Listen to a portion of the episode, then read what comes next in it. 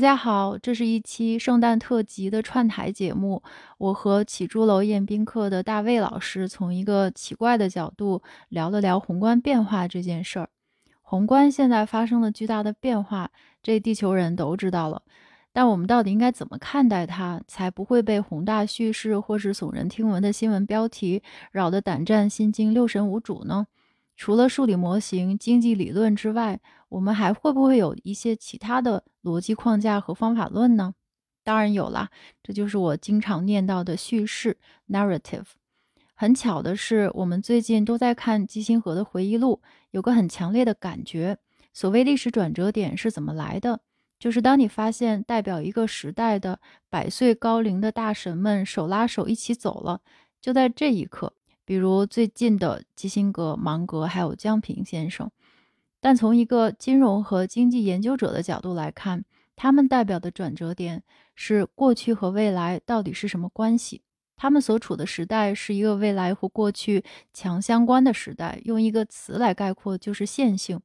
那是一个线性能发挥作用的世界，或者是人类历史上最线性丝滑的一段时间。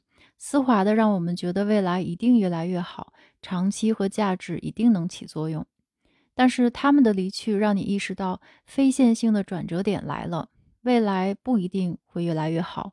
线性回归出个未来，这个时代也许已经过去了。所以能看到多远的过去，就能看到多远的未来。这句话还真的不一定。好了，就不过多剧透了，话不多说，内容精彩，请大家 enjoy 吧。圣诞快乐！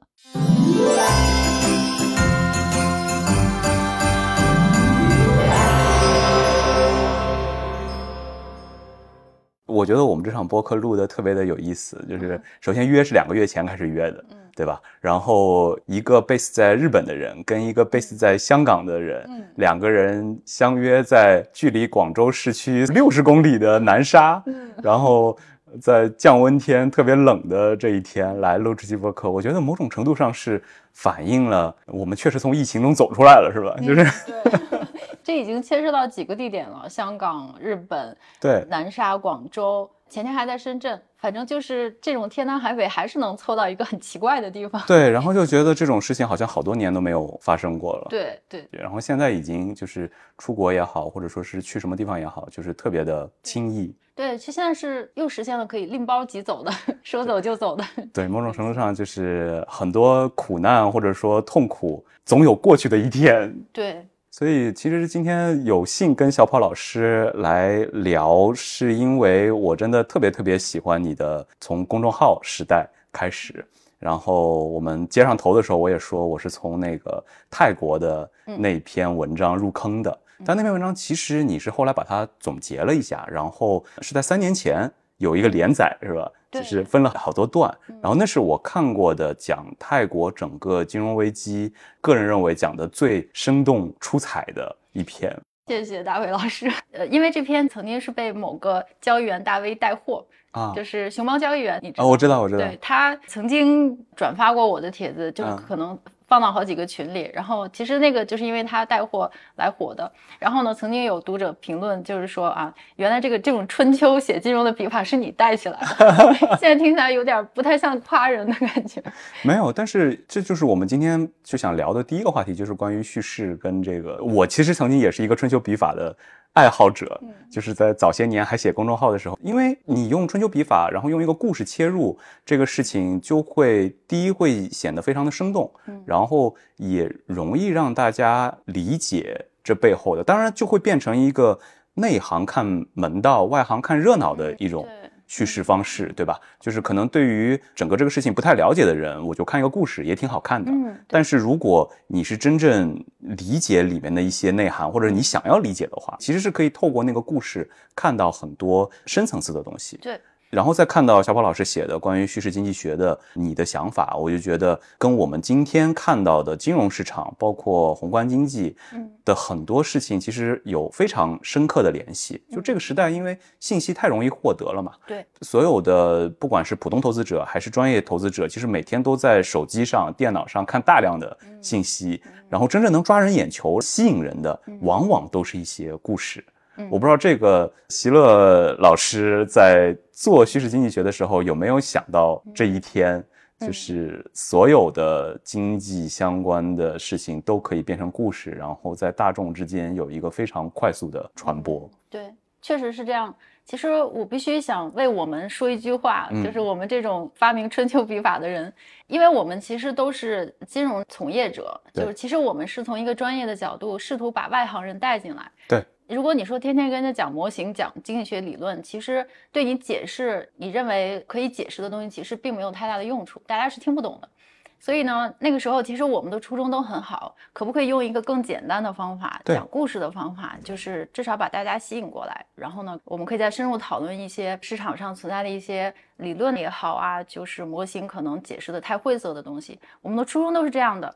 但这个东西呢，其实如果你用一个故事和叙事的话，这个我们一会儿可以聊的。故事和叙事最大的特点是它易传播，易传播这个东西呢，就会让大家容易形成共识。就是容易形成共识的东西呢，大家就会有行动。嗯嗯，那么有行动的话呢，可能有的时候市场上的一些变化呀，或者是宏观的变化，它就会 move。其实，如果你从这个角度来讲，这个世界它就是由故事来推动的。嗯嗯。但是问题在于呢，我说为什么一定要为我们说句话呢？是因为由于它太易传播，嗯，它也很容易被其他人来使用。这个工具非常好用。那么，于是呢，这件事情就是用春秋笔法写金融，就慢慢的变成了一些公众号的吸引流量的惯用手法。对于是呢，现在这个情况就很奇怪，就是说现在大部分用春秋笔法写金融的人都不是金融专业人士，确实，往往都是不知道是什么人，或者说他能把故事写得非常的生动，对，可能找一些资料。然后呢？因为比如媒体人，或者是我这里没有对媒体老师不敬的意思啊，但是确实文笔好这件事情其实是有天生的，但是也有一些后天的锻炼的。对，所以往往是这些写故事写的精彩的人，找了一些素材，然后把它亦真亦假，有一些真的成分，但也有一些可能是虚构的成分揉在一起，然后变成了一个很精彩的故事。对对。然后这个东西就会非常的具有迷惑性，对吧？就是不明真相的群众就会把它当成是真的。没错，没错。所以这件事情，刚才我们开始聊之前，你在说现在是一个信息爆炸的时代，获取信息很容易，看起来似乎是对大家认识这个世界或者认识一些专业性的东西的门槛更低了，实际上是更高了。因为这个时候，如果你没有专业的金融素养的话，就没法辨别，完全没办法辨别。是的，是的，是的。然后你会做出这些故事推动你相反的方向，就是我们现在看到的很多金融乱象啊，很多我感觉现在的波动性是比之前更高了。就有一部分原因是这种媒体啊，或者说信息的推动。对，所以我跟小跑老师现在都有一些放弃春秋笔法的方式来聊。我现在第一写的越来越少，第二我尽量不用春秋笔法写。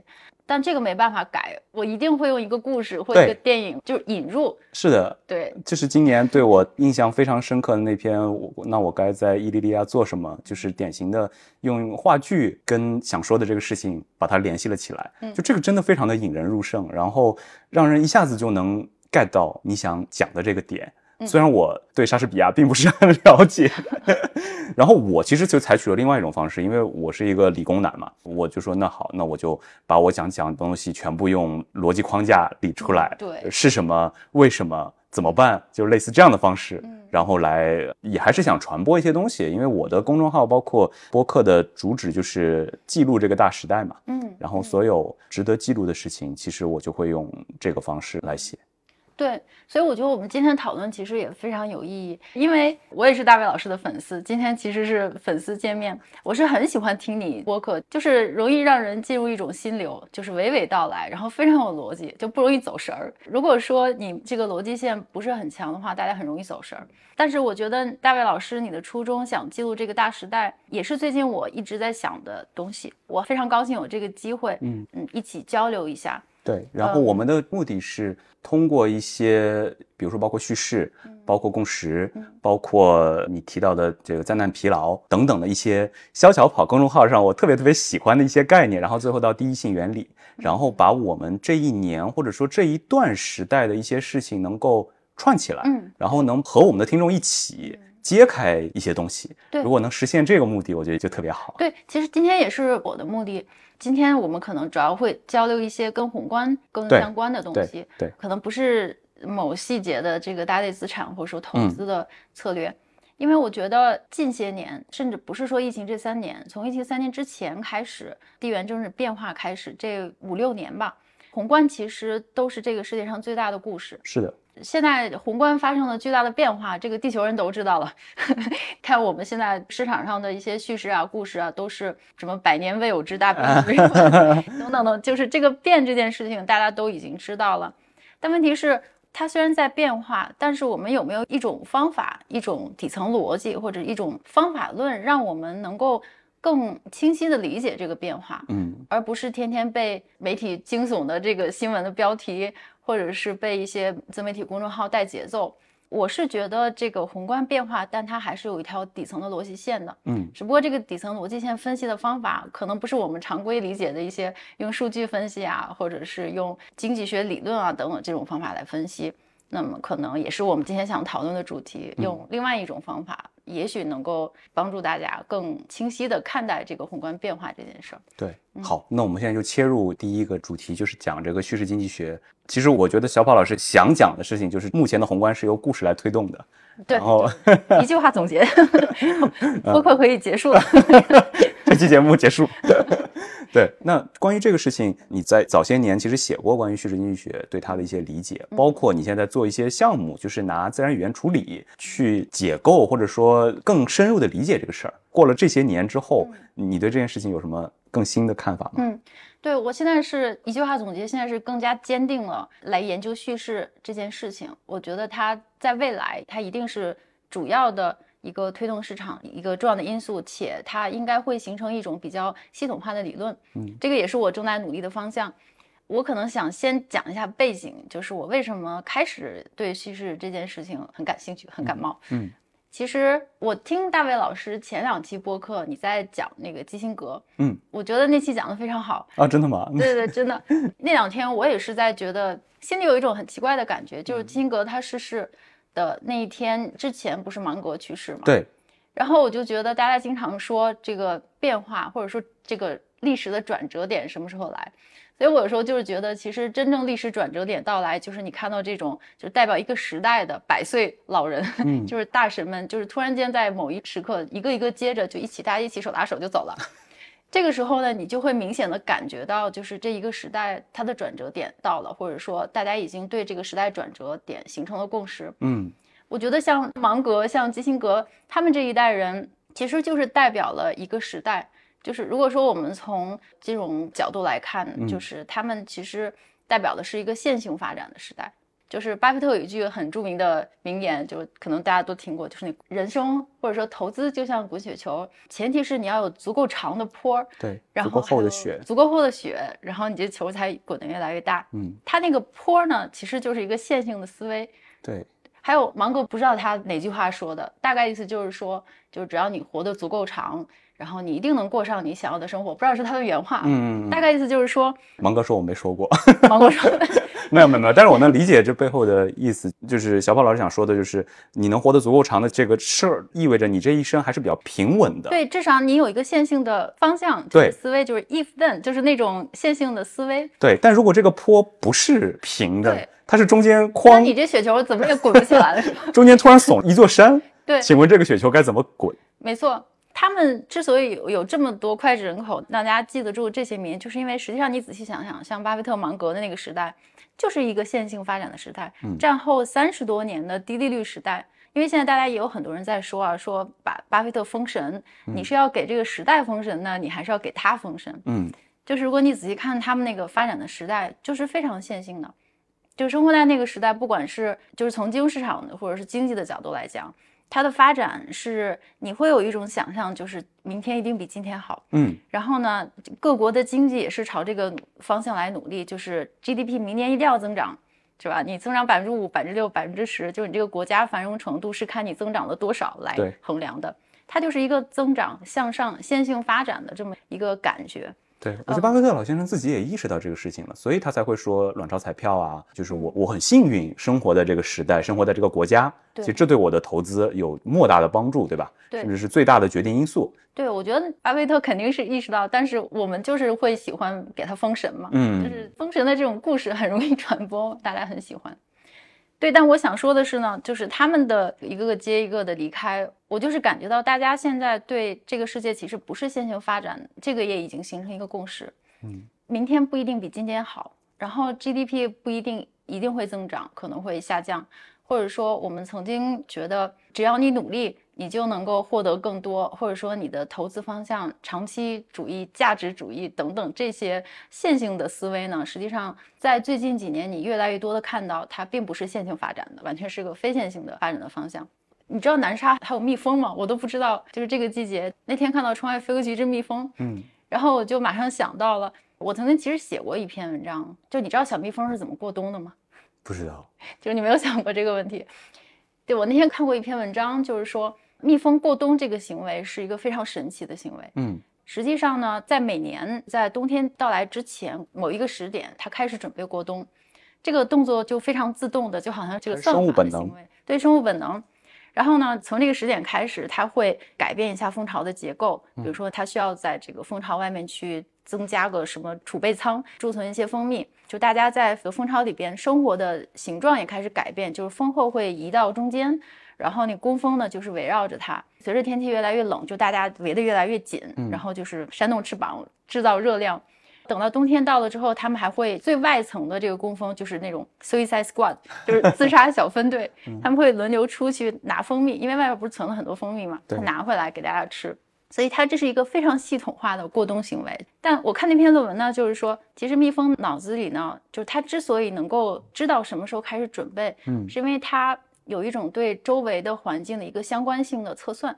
他知道所有跟冬天这件事儿相关性的因素，比如说某天太阳光线突然间低了多少度，嗯，或者说这个周围的风向突然间变成什么样，变成东北风，或者说这个花蜜它今天采的突然间少了百分之三十，他会把这些因素都感知出来，然后他们都是跟过冬有相关性的因素或者是因子，所以他就脑子里有个算法，就是 if 怎么怎么样。Then 我就准备过冬，就这件事儿呢，我觉得就很像我们之前的宏观的世界，嗯就是在发生变化之前，分析金融市场、分析经济，你大概率是可以找出相关性非常强的这些因素的，你可以把它用线性这个回归的方法回归出你想要的结果。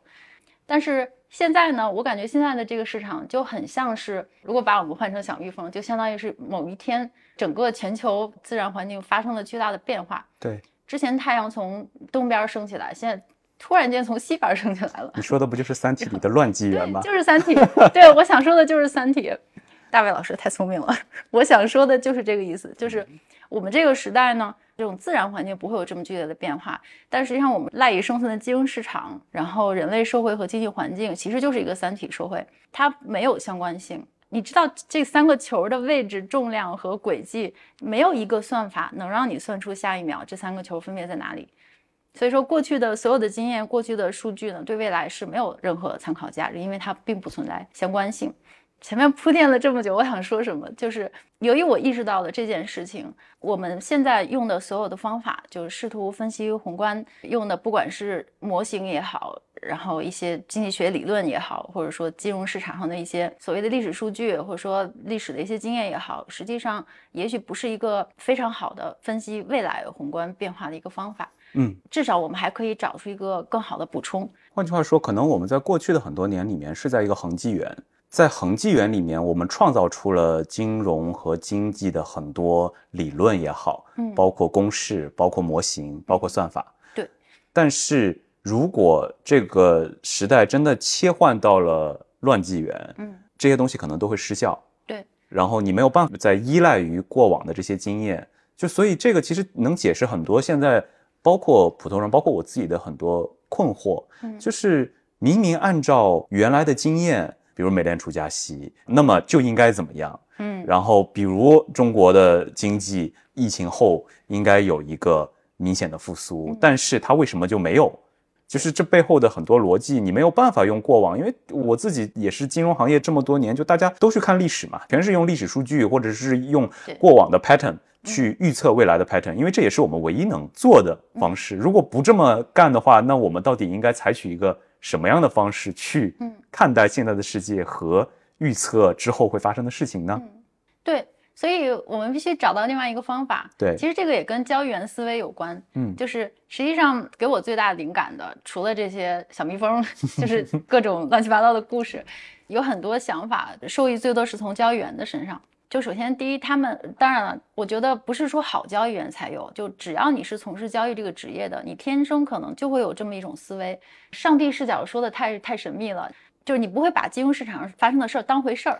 就很多时候你需要跳出规律，没错没错，跳出一些 pattern 才能够找到机会。他们是最不容易被故事影响的一群人，相反，他们是最会利用故事的一群人。因为刚才我们说，为什么就是这些模型啊，或者是之前的经验呐、经济规律经常会失效，是因为如果说大家都用同一个模型，或者用同一类历史数据，然后做同一个线性回归，或者用同一个策略的话，那这个市场是没有阿尔法的。对。你根本就赚不到钱，你大家做同一件事情，就是在做贝塔的事情，所以他们是天生带反骨的。对，就是我脑子里的思维就是要跳出常规，不走寻常路，我才可能赚到钱。对对，没错。所以说这就会造成一种方法，就是说一旦你摸清了某一个规律，比如说刚才这个大卫老师说的，比如联储加息，市场就会跌，就这么简单的线性关系是赚不到钱的。对。就是一旦这个规律形成的时候，就是规律要被打破的时候，就是应该抛弃它的。没错，所以这些模型并不可能持续 使用，并不可能长久。对，所以这些交易员教会了我很多东西，也包括就是你能不能看到，就是市场上还有一个第三个存在，就是这种叙事的存在，很大程度上它是推动这个市场前进的方向，而不是那些数字啊这个客观存在的东西。在你看来，现在的叙事什么是最重要的，或者说什么样的故事才是现在的主旋律？这个问题好大，我们还是先 缩回到这个金融市场上。好，就是我觉得实际上从零八年到现在为止，央行和联储依然是这个市场上最大的叙事。嗯，这个到现在都没有变，但是这个叙事正在以一个奇怪的方式在改变。说回到我们这巴菲特老师三十年的这个低利率线性时代，一直到。某一个阶段，它突然就发生了一些变化的那个节点在什么时候？我觉得粗略一点划分，还是在零八年次贷危机。嗯，就是在零八年次贷危机，因为有了 QE 这个东西的出现，不管你现在管它叫什么，放水 也好，怎么着都好。几撒钱。QE 这个东西在次贷危机之前是没有的，且伴随着 QE 这个东西的出现，联储讲故事的方法，或者说跟市场沟通的方法，也发生了非常大的变化。嗯。零八年是伯南克时代，对，伯南克时代之前呢是格林斯潘时代，然后格林斯潘时代呢一个最大的特点呢就是格林斯潘老师永远是语焉不详，比较神秘。对，就是说你听懂了我说的话，那你就没听懂，就是听君一席话，如听一席话那种感觉。实际上，央行跟市场的关系，我们之前就已经有了一定的认知，推动这个市场发生变化的一个最直接的来源，其实就是流动性。那流动性呢？之前我们没有太多的把它和央行的行为直接的挂钩，因为在回到这个格林斯潘或者是之前的这个时代，大家还是觉得，呃，我们需要分析基本面，因为在那样一个就是说利率不是一个重大因素的环境下，你分析一些有价值的东西，底层规律啊，就是资产分析，这个是有效果的。如果你分析的好，像巴菲特老师一样分析好，你就有可能买到好资产，或者说你的交易策略就是有效。呃所以在那个时代呢，央行他最不想做的就是我影响市场。嗯，就是在格林斯潘九六年的那篇演讲之前，是很少有。虽然说央行也跟市场沟通，但是并没有见到一个就是央行一句话把市场闹翻天的情况。第一次发生有可能就是格林斯潘那篇讲话，什么 Age of Turbulence，还是他发表一篇演讲。大概意思就是说，现在的市场过度狂欢，有一些不好的迹象等等。然后那篇演讲完了之后呢，整个市场就大跌了。然后格林斯潘从那个时候他就意识到，就是说实际上央行对市场是有很大的影响力的。于是呢，这个时候就是联储，大家都会有一种想法，就是说我们跟市场的关系，第一需要我们的这个工具和政策，那第二呢需要我们的沟通，就是你怎么跟市场沟通这件事情会对市场影响很大。之前没意识到。这个葛老一个演讲，现在大家都知道了。于是呢，接下来的央行跟市场的关系就变成了不能让市场知道我要干嘛，就是一定要有给我足够大的灵活性。如果我都让市场知道，那么直白的说，那市场还不天翻地覆，每天就是上蹿下跳的。所以我一定要用最模糊的语言，就是给我自己最大的灵活性。这样的话，就是经济波动的时候，我可以相应的采取措施嘛。这个感觉跟你之前写的泰国那篇文章还有一些很很有意思的关联。就是泰国其实在那个时候发生金融危机，某种程度上就是太直白的对跟市场沟通了它的真实情况。对对对，就我结果被所有的金融机构当成了对手盘。对，那个时候就是那个索罗斯基金那个二号人物嘛，他叫 Fraga，就之前是巴西央行的行长。嗯，做空泰铢之前，直接去跟泰国央行行长聊，然后说你们怎么想的呀？然后我们说这不行，我们跟美元不行了，看起来要脱钩，就直接就这 那你还不赶紧做过它？这是一个故事来的，我好像有一个 Wall Street Journal 还是怎么报道的这篇故事，还挺有意思的。就是说这个东西很容易被做交易的人利用嘛。对，所以说那格林斯潘时代就是跟市场是非常的语言不详。然后呢，到了次贷危机的时候，就是一个巨大的转折点。嗯，从那个时候开始，就是央行联储这件事情一直都是金融市场最大的叙事。因为大家都是有目共睹的，都是在直播的情况下看到市场已经是马上就要崩溃，然后呢，联储放水，有了 QE 这个东西，然后市场就回来。那个时候是伯南克时代，他的这个想法跟格林斯潘是完全相反的。他觉得一定要给市场非常明确的信号，但是这个明确信号不是我直接告诉你我今天晚上十二点要加息，它是我一定要把我的意图和想法以及一个大概的时间线跟市场做好充分的沟通，这样的话让市场放心。不会产生恐慌的心理。零九年三月就是要做第一次 QE 的时候，然后他就先跟市场做了沟通，就是说联储预期将在相当长的一段时间内保持相当低的利率，意思就是说我降息，而且降很长时间，大家不用担心。但是他这句话说出来效果是完全相反的，因为第一他并没有说多长时间，你说的相当长是三年、五年还是二十年？第二他并没有告诉你我什么时候结束加息。就是说，它的具体时点和 trigger points 还有时间，它都没有告诉你，市场就会理解为联储现在非常悲观，经济比预想中还要糟。对，市场的叙事是这么解读的。这个故事一旦出来，不管它是不是真的，大家就会在这个叙事上来做动作。所谓 bad rumor sell the news 嘛。就是说，只要市场听到伯南克这么一说，然后他给了一定的解读，比如说《Wall Street Journal》会写啊，这个伯南克说，相当一部分时间保持低利率，表达了他对经济的担心，嗯，或者是说，相当一段时间低利率，这个美国经济前景未卜，只要有这样的头条出来，那么市场的趋势就出现了。那么这种趋势出现的时候，在交易员眼里，他就知道市场就是这么想的。如果你是这么想的，那我就要提前下注。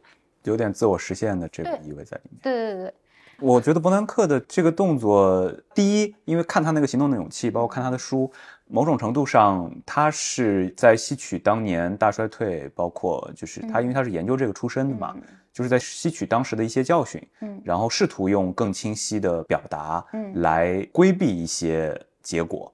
然后呢，但是就像小宝老师刚刚讲的，在那个时候，联储跟市场的沟通，就相当于是一个。蹒跚学步的小孩儿，他还在学怎么沟通，他在调整。对，然后他发现这么沟通其实会导致一些他没有想到的结果。我明明不是这个意思，被你解读成这个意思了。没错。那伯南克后面在做的事情，应该是用一种更加清晰明了。不让你有别的解读，对我就是这个意思，没错啊。换句话说，就是市场或者说媒体还没有从格林斯潘那个时代跳出来，就是他还是认为你在模模糊糊的说一些事情，那我就开始过分解读。其实从那个时候开始，伯南克零八年之后已经走上了一条不同的路，然后去用完全清晰的方式，嗯在跟市场在做沟通。对我刚才听小高老师在讲的这一段，我在想的一个事情是，有没有可能？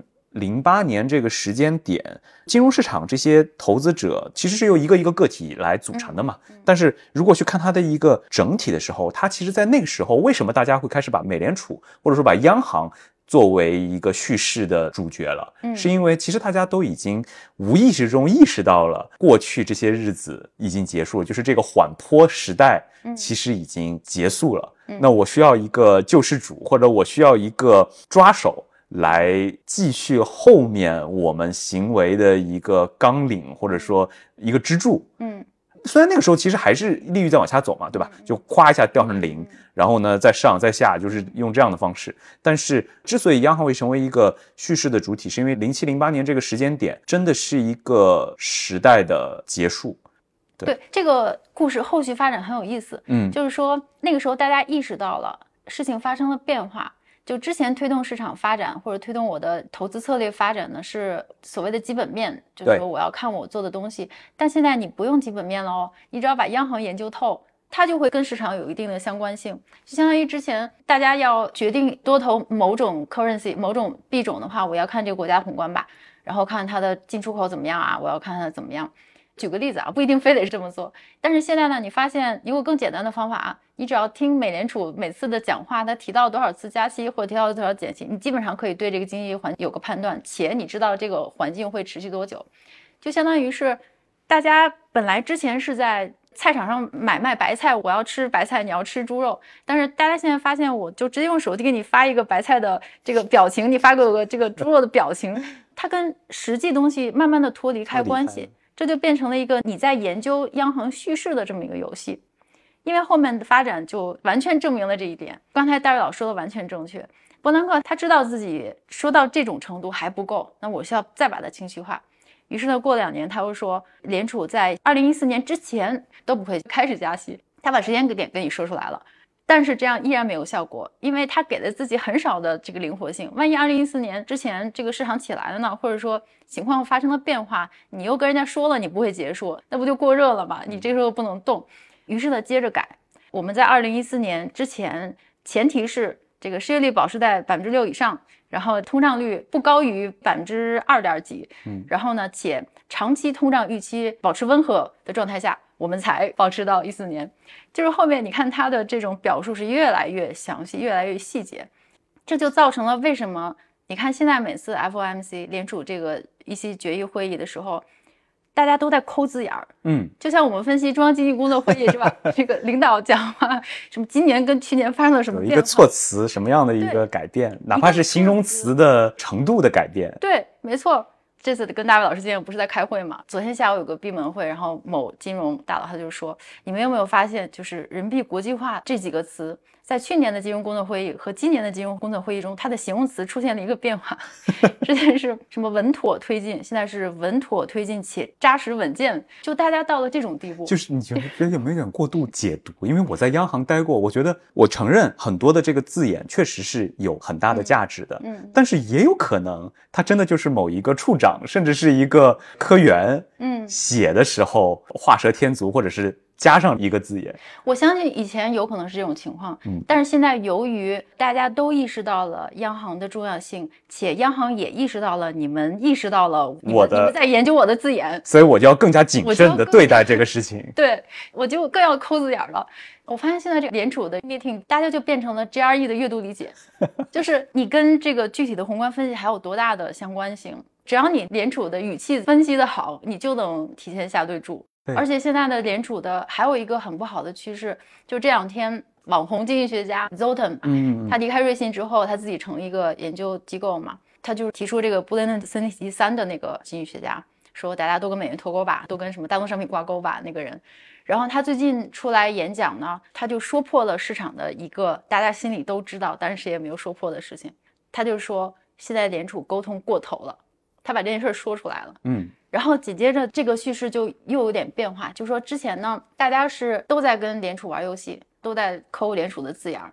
现在大家心里有感觉，就这种抠字眼的游戏还能持续多久？你心里也没底，抠到什么程度？哪个字母写错了，对吧？大家心里是有共识的，且大家现在有一个共识，就是说联储跟市场沟通的太多了。嗯，之前可能格林斯潘偶尔的场合下才会。发表一些非常明确的意见，讲话。现在恨不得每个月有多少个美联储官员都要出来说几句。没错，上个月一个礼拜之内，十一位联储官员发表了二十次不同程度的演讲，不同形式，什么会议发言啦，一些决议之前的什么 notes 啦，各种地方的联储官员的表态啦，在什么某会上发言呐，然后大大小小的会议纪要啊，太多了。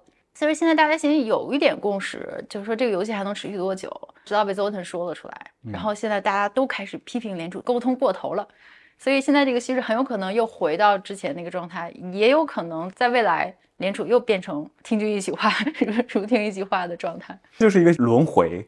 或者说它是被推动的。就是其实刚才小宝老师已经把整个过程描述的非常详细了，就是联储是怎么一步一步从语焉不详走向清晰明了，再走向。加上一些前提条件，甚至把内部的一些我在做判断时候的一些标准全部披露给市场，对，然后再到不止一个人出来讲，而是大家都出来讲，然后把这个事情一步一步推向了过度沟通，嗯。市场意识到这个事情这样做可能有问题，然后我再就市场意识到这个时候，它就会有一些对赌的行为出现嘛。然后整个事情可能又开始向另外一个方向去发展。整个这个过程，除了在联储的这个叙事里面可以去用，其实可以用在非常非常多的领域，都是这个样子的。是的，是的。所以说刚才这个呢，其实是市场上的一个宏观的一种研究方法。嗯，它其实是一个规律来的。现在这种叙事研究，就是市场上大家的共识的这种研究，实际上已经可以成为一个你研究这个市场转折点或者宏观转折点的一种方法。我觉得其实是非常有必要，比如说通过大卫老师的传播或怎么样，让大家意识到这件事情。嗯。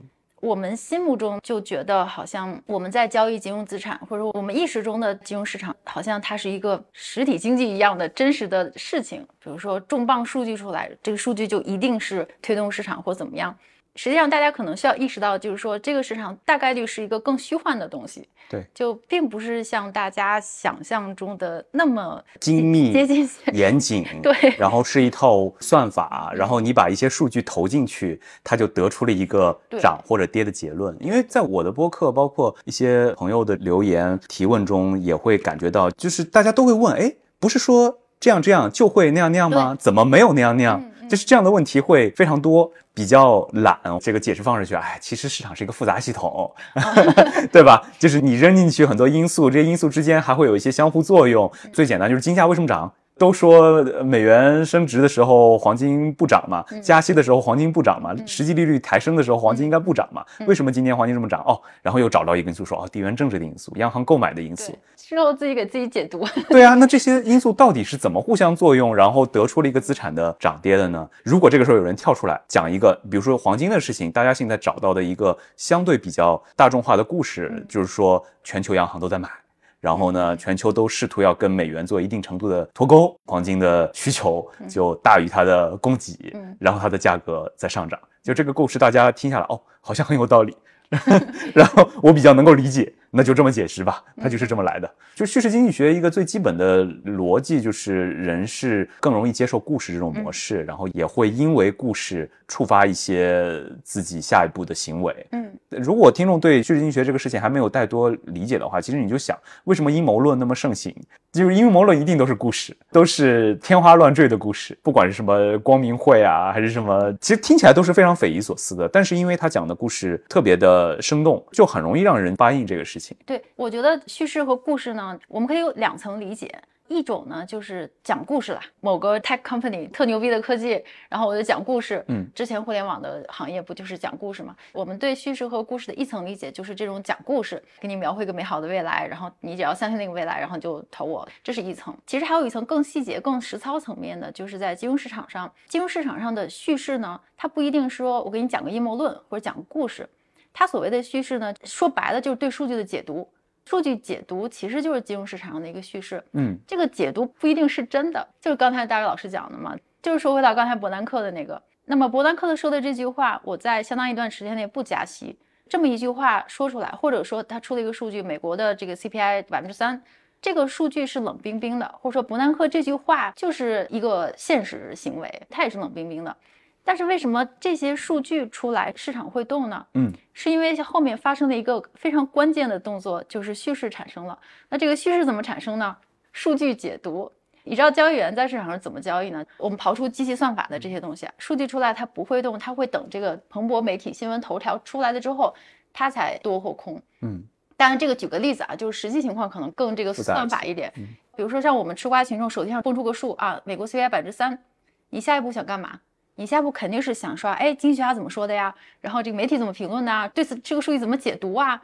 只要有这个解读，然后接着就说啊，美国经济又陷入了悲观预期，或者说美国这个通胀下降难以进行。只要有这种情绪化的词一出来，你做交易你马上就知道该往哪下单。嗯，因为它是一个市场叙事形成的关键节点。就这个数字出来了，加上对数据的解读，这个市场叙事就形成了。美国通胀依然居高不下，只要有这个就够了，这就是一个趋势，大家可以利用这个来做交易了。对，你都不用管它是不是真的。刚才我们还聊到它 CPI 三点六，它是高还是低？美国人民真的水深火热，买不到猪肉，这个跟现实其实没有关系，只不过就是一个对数据的解读，然后市场就会追着这个东西来动，它跟真实生活。差很远的，就完全是在两个两个维度上的事情，两个维度上的事情。对对，这个其实不光在美国，其实在中国也一样。就是为什么现在很多普通人会觉得，好像宏观上，就是或者我看的一些新闻头条，跟我的生活距离怎么这么遥远？对，或者说我完全不是这么感知到这些数字的。没错，举个最简单的例子，大卫老师在日本，我在香港。现在如果说你随便问一个人对香港的感知。他说：“哎，香港还行吗？啊，对我也是这样的。我也想问小波老师，香港还行吗？你们还 OK 吗？那边的朋友还好吗？就是就这种感觉，觉得自己好可怜。嗯，然后再加上现在好多新闻啊，周末香港人又挤爆了罗湖，是吧？嗯，香港人们北上消费，这个深圳消费，然后香港经济不行了，就这样子。但我在香港生活了这么这么多年，它跟之前比是差很多，原因很复杂。”我觉得最大的原因还是地缘政治的原因。对，就是香港本身没有问题，只不过是地缘政治的 顺风走到了一个逆风口。它原来会让它兴盛的那些理由，现在恰恰变成了让它没那么好的理由。没错，没错，它是在一个最不该被躺枪的时候，就是真的是躺枪被架在那儿了。对。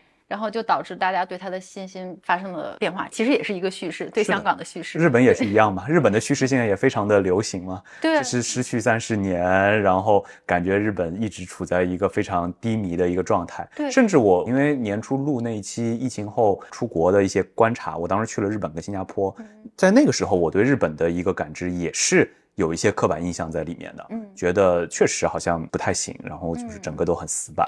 但是等我真正在那边生活了一段时间之后，发现的状况并不是这样的，嗯，就是日本现在的整个经济的复苏，或者说它的状态是相对比较良好的，嗯。然后这个我刚才在跟小宝老师聊，可能也是人家都已经失去三十年了，还不准人家有 个。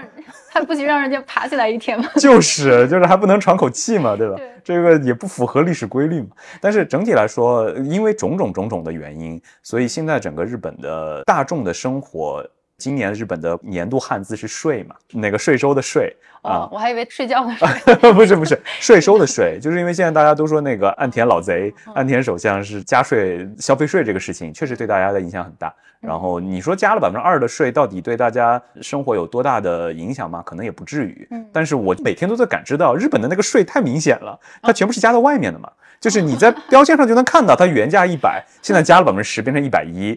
它所有的税都是非常透明的，告诉大家的。这个给人的感知是非常强烈的，就是原来是加八块，现在变加十块，嗯对吧？所以我觉得日本自己政府非要用这种清晰透明的方式来跟公众沟通税收的事情，反而把自己陷入了不仁不义的这个状态。我觉得日本政府有时候真的是轴的很可爱，太轴了。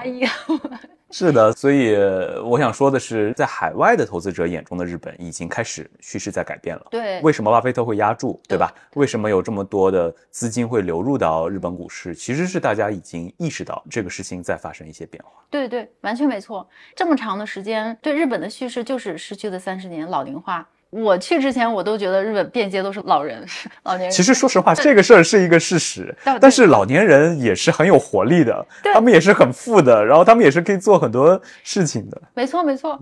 大家说这个日本话。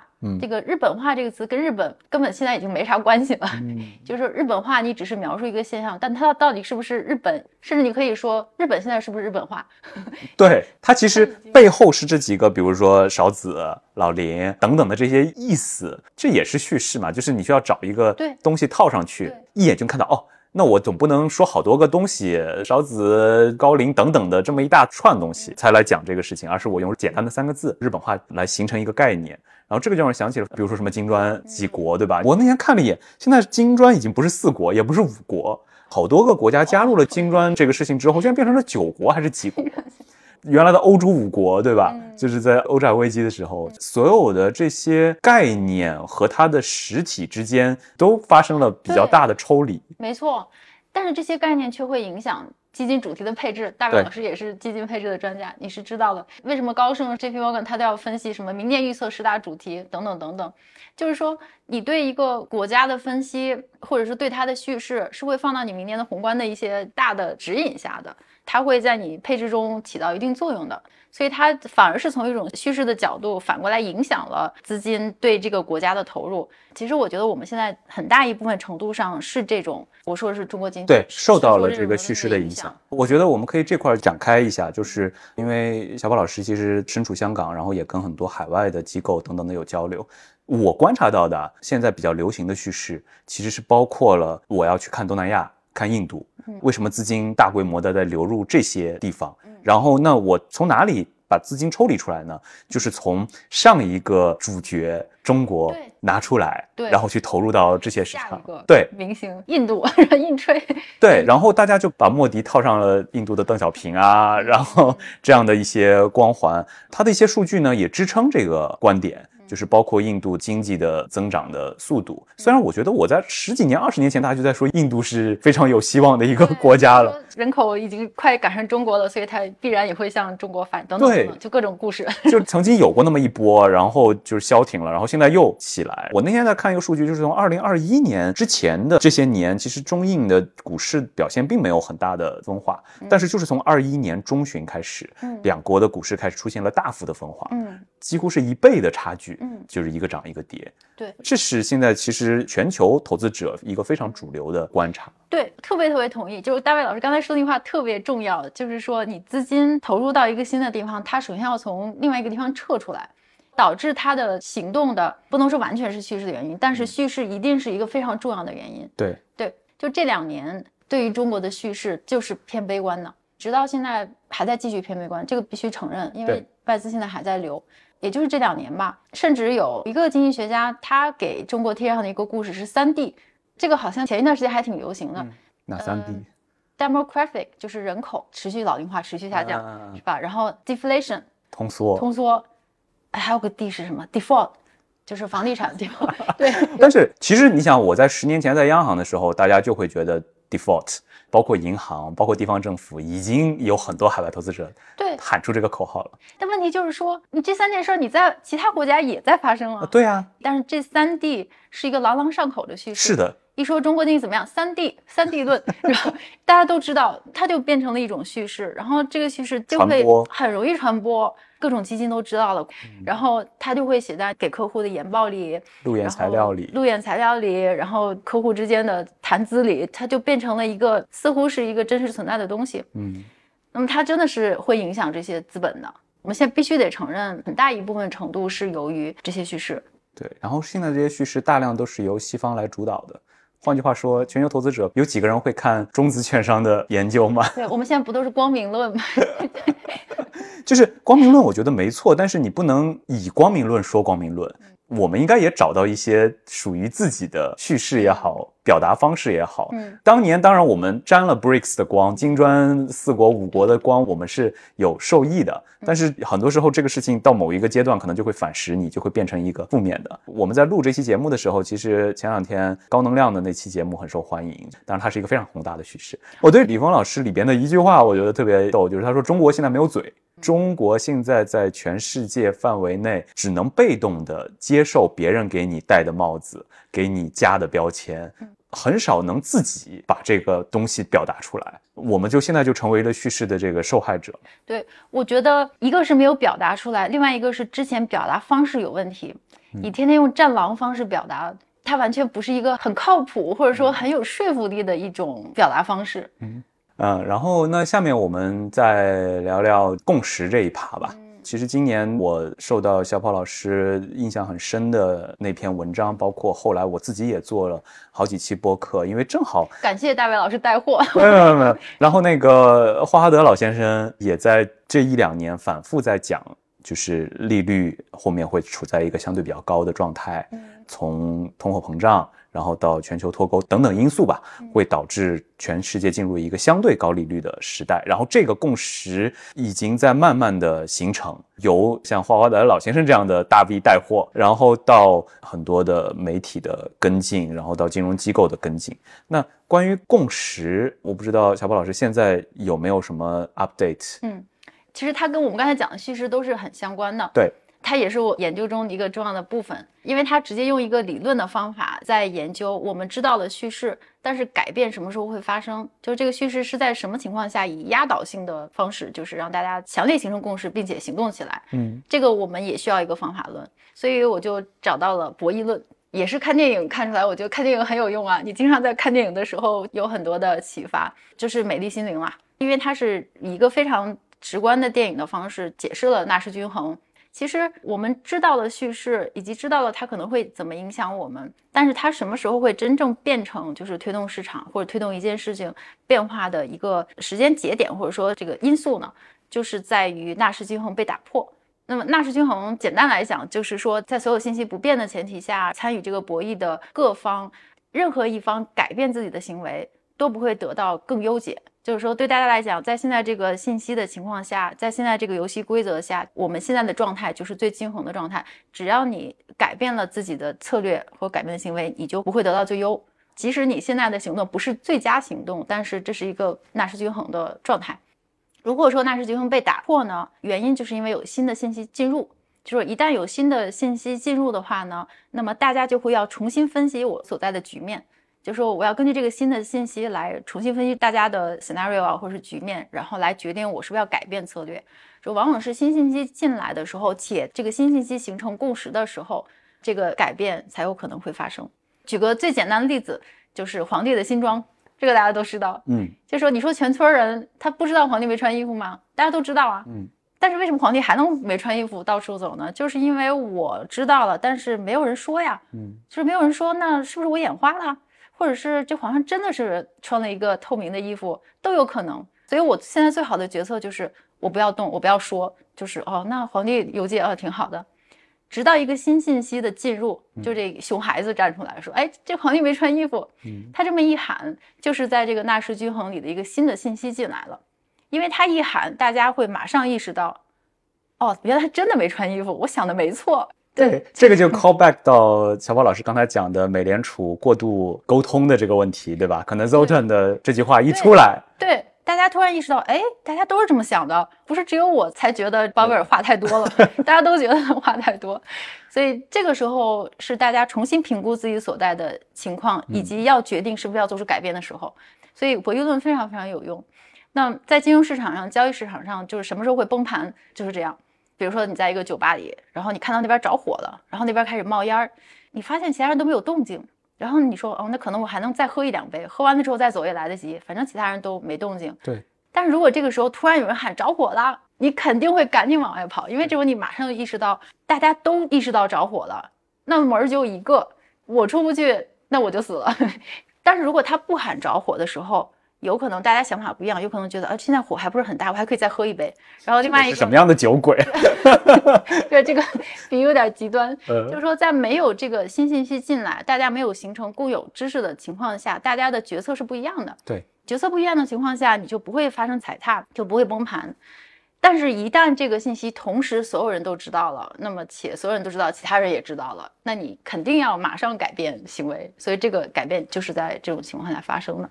所以研究共识这件东西非常非常有用，但你研究的东西一定是不是说大家都知道的常识，嗯，而是一个大家都知道、别人也知道的一个共识。就是常识跟共识其实不太一样，就是说有一件事情我也知道，但你好像也知道，但我不知道你知道不知道。那突然间有一个事件让我知道了，原来你也知道，这个时候就可以开始行动。对对对，这是一个博弈论的一个观点，我觉得非常有用。对，就是放在现在这个时候，我们就是要研究的，其实就是，比如说，我们拿地缘政治这个事情来说吧，嗯，就是地缘政治处在一个活跃期，或者是处在一个风险持续上升的这么一个阶段，嗯，这件事情你觉得现在形成共识了吗？肯定是形成共识了，但是这一把共识跟以前不太一样，这个非常有意思，就是地缘政治已经进入大家的脑子当中，其实就是特朗普上台的前后嘛，那个时候。中国人民开始有了地缘政治这个概念，嗯，就是开始知道了自己在世界上有很多敌人。地缘政治的这件事情风险是从那个时候大家都已经有意识了。你说的中国人民其实指的是年轻一代，啊，年轻对吧？就是 上一代人，其实在上一个时代也有过这样的意识，但是过去几十年的风平浪静，让年轻一代其实完全没有这样的感知，直到特朗普先生把这个事情捅出来。对，就是新一代的叙事。就是如果说我们现在说地缘政治发生且风险在上升，这是一个事实，我们都知道。但是现在一个关键的问题是，会不会发生第三次世界大战？就是说地缘政治风险会升级到什么什么程度？对，所以我觉得地缘政治风险发生已经是共识了，现在还没有达成共识，它是会到一个什么程度？这个程度就非常有意思了。我前天看那个达里奥写的最新的一篇文章，强烈建议大卫老师的读者们也看一下，很有意思。他是在表达一个什么观点呢？就是大家都知道，他已经表达这种第三次世界大战的担心已经很久了。对，就是觉得现在的地缘政治风险是非常严重的。但是他这篇文章呢，主要的论点就是说，哎，也许我错了哦。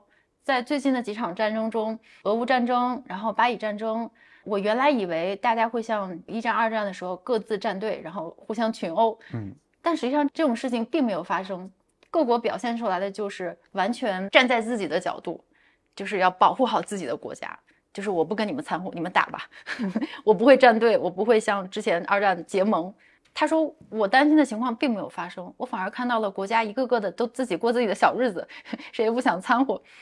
他说如果是这样的话，那么第三次世界大战的可能性是非常低的，嗯，就是这个程度可能不会像我之前想的那么高。但是这样的坏处呢，就是邪恶的人不会受到惩罚，因为大家都不管嘛，他欺负别的国家就让他欺负了。你也不会有具体的行动，你只不过是在推特上批判一下，是吧？所以说呢，现在大家对他到底是会到一个什么程度，是我觉得没有达成共识。对，有的人会觉得很严重，还是天天有人在这个网上备战，是吧？但是有的人呢，就觉得也许现在的战争不会像之前那样，嗯，冷兵器时代的战争。其实确实，虽然说历史会有一些的重复性，但是它不会踏入同一个河流，然后。现在的时代肯定跟一战、二战、冷战是很不一样的。嗯。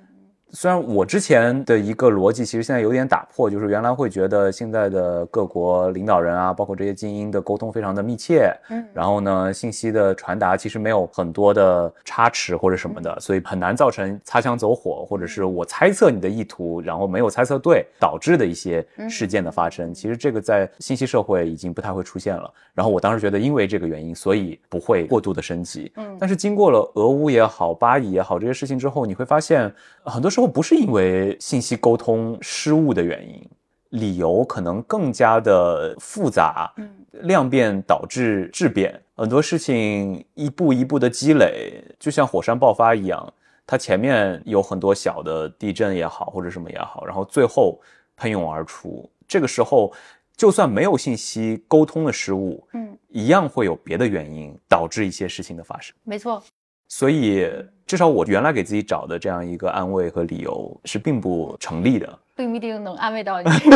现在已经安慰不到我了。所以，这一场共识游戏到底在什么时候能够，就像刚才小宝老师说的，就是风险上升这件事情，大家都已经理解了。但是上升到什么阶段，出现一个阶段性的拐点，嗯，这个事情只能走一步看一步。对我们前面不说了这个三体世界吗？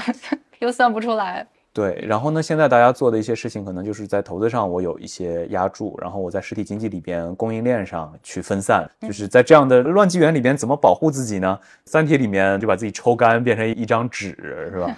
然后去度过这个时代。对于我们来说，很多哪怕机构投资者可能做的事情也是，那我就只能分散再分散，嗯，去把资产分布在不同的领域、不同的地区，去试图规避可能发生的风险。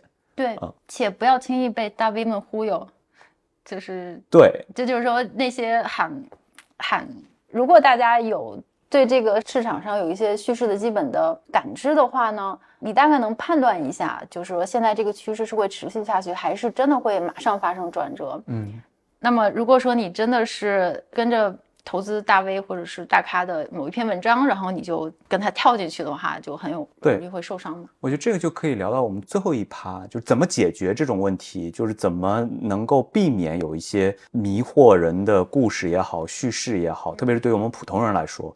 其实另外一个经常在你的公众号上出现的字眼，我觉得还挺……当然，最近马斯克传也把这个词带火了，就第一性原理嘛。马斯克同志就是一直以第一性原理来做很多的事情，有一些脍炙人口的故事，我也就不再复述了。我们在解读很多的叙事也好，或者是让我们非常困惑的事情的时候，可能也要回归到第一性原理去看它的本质。或者说构成这个事情的元素因素到底是什么？嗯，由这一点来去推理事情该怎么发生？嗯，对，其实又回到我们刚开头的时候聊过的，必须要有一个基本的支点，这个需要你有基本的金融素养，这个是需要培养自己的。我感觉这个金融的底层逻辑是可以不靠看公众号的方法来 get 到的。其实金融它是有一定的底层逻辑的。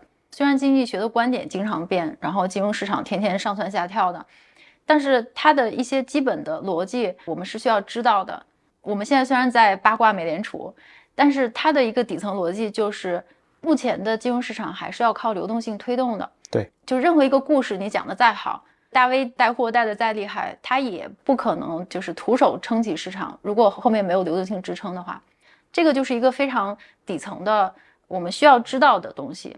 这个东西它不是故事，它是真实存在的。就是流动性这件事情是推动市场的重要的因素。嗯，那么你就需要知道，我能够真正分析到这个流动性来源的方向都是会从哪些地方来。那肯定不是从公众号来，你可能要关注一下联储的这个资产负债表的情况啊，它是不是真的开始缩表了，或者是怎么样？可以看一下我们这个收容的情况啊，收容的规模放大还是缩小啊，等等等等。然后你用一些基本的、非常有底层逻辑的真实的、客观的东西来支撑自己的策略也好，或怎么也好。如果你有了这些东西，接下来就是看你这个对故事的把握了，对吧？如果你知道流动性已经开始增加，那联储不缩表了，或者说你看它的资产负债表发生了变化，那一定是水多了。嗯。那么，如果你在知道水多的前提之下，它无非就是往哪儿流了。这个时候，你再看看哪个故事比较 sexy 啊，然后大家的对故事的 attention 都集中在什么地方啊，你就可以乘风破浪去利用故事。你可以，对对对 对。换句话说，就是小宝老师告诉我们在看数据解读之前，要自己先看数据，还是要看一下的，因为数据不会说谎嘛，就它是一个真实存在。但这个其实我觉得对于普通人的要求真是挺高的。我们绝大部分的人。为什么会去看解读？倒也不一定是因为偷懒，对对对，而是因为你去看数据，真的看不懂。嗯，那我能给的一个建议就是，其实我在那一期就是讲真正中立客观的信息源的这个问题上讲的，就是你要能够找到一些相对来说中立的，然后你认为能够提供比较可靠的信息的，对这么一些源头去获取知识。剩下的那些故事类的东西当当花头，因为对，就流量时代一定是故事是占主流的。嗯，刚才小宝老师说喜欢看电影，现在国内最流行的是短剧，好吗？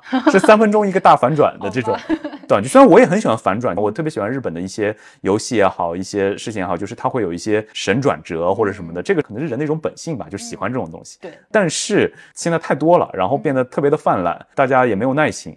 所以在这样一个时代，反而需要更加正本清源的去。